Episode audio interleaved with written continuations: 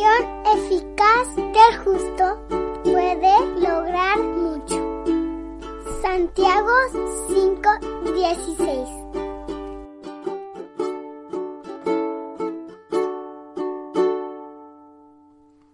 Hola niños y niñas, bienvenidos una vez más a una nueva meditación. La meditación del día de hoy tiene el nombre de un niño chino. El nombre de este niño es Ya Luen. Un grupo de autoridades comunistas chinas le preguntó a unos niños en una escuela lo siguiente. ¿Cuántos niños aquí asisten a la escuela bíblica de los extranjeros? Treinta y ocho manos se levantaron lo que generó que estos hombres se molestaran extremadamente. Niños tontos, dijeron estos hombres. Les están enseñando mentiras.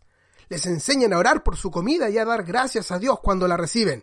¡Qué ignorancia más grande! Solo el trabajo duro puede proveer para las necesidades de las personas. No sigan yendo a la escuela bíblica y si lo hacen, entonces serán castigados. La mayoría de los niños prometieron a estos hombres que no volverían a ir a la escuela bíblica. Sin embargo, un niño llamado Ya Luen, de nueve años, que provenía de un hogar cristiano, quería que su luz resplandeciera por Jesús. Él permaneció firme, valiente y solitario ante la ira creciente de aquellos enemigos amenazantes, quienes se oponían al Señor Jesús y a sus redimidos. Así que él no negó su fe.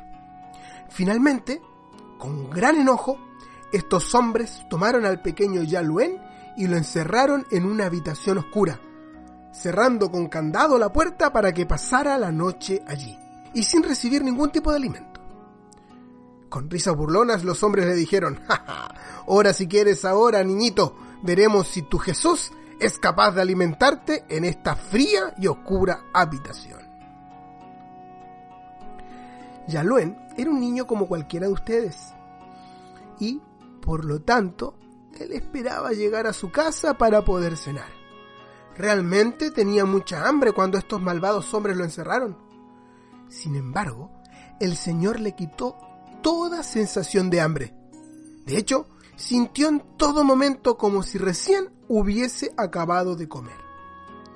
Cuando se acurrucó en el piso frío para dormir, Parecía como si la oscuridad lo cobijara y le diera paz. Realmente, ya Luen no estaba solo.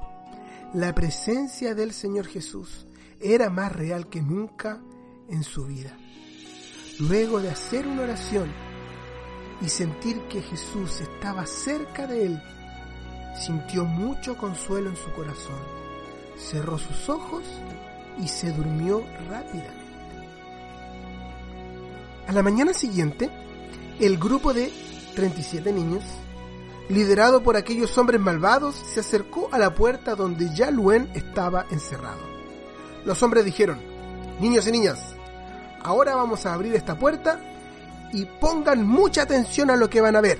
Van a ver a un pequeño niño lleno de miedo y clamando por ayuda. Seguro ya no querrá más ser un seguidor de aquel Jesús después de todo esto manera, niños y niñas, que todos esperaban ver a un niño aterrado y empapado en sus propias lágrimas. Y estos malvados hombres querían que esto sucediera para darles una lección a todos los niños y especialmente a Ya Luen. Sin embargo, no estaban preparados para lo que vendría. Al abrir la puerta, los ojos de todos vieron a aquel pequeño niño salir con un rostro alegre, resplandeciente como los rayos del sol. Hola, buenos días. Dormí muy bien porque pude sentir que el Señor Jesús estuvo conmigo cuidando en todo momento de mí. Esas fueron las primeras palabras llenas de felicidad que salieron de la boca de Yaluen al salir de la habitación. Ah, y todavía me siento lleno, como si recién hubiese comido un gran plato de pollo con arroz. Cuando los otros niños escucharon el testimonio de Yan Luen, ellos se envalentonaron y quisieron seguir su ejemplo, dejando que sus luces también resplandecieran para el Señor. De hecho, niños, incluso algunos adultos, que más adelante tuvieron que huir a Birmania, aquel país que hoy en día conocemos como Myanmar, podían contar que el testimonio de este niño, de Yaluen, los había ayudado a permanecer firmes y con valentía ante la cruel persecución de los enemigos del Evangelio. Oremos por esto, niños y niñas, pues aún hoy en día muchos cristianos viven bajo circunstancias similares. Y también oremos por nosotros, pues también podemos ser tentados a negar a nuestro Señor para tratar de complacer a los demás. Oremos para que permanezcamos fieles a Él y como ya lo en, obedezcamos a Dios más que a los hombres a cualquier costo. Amados, no se sorprendan por el fuego que arde entre ustedes para ponerlos a prueba, como si les aconteciera cosa extraña.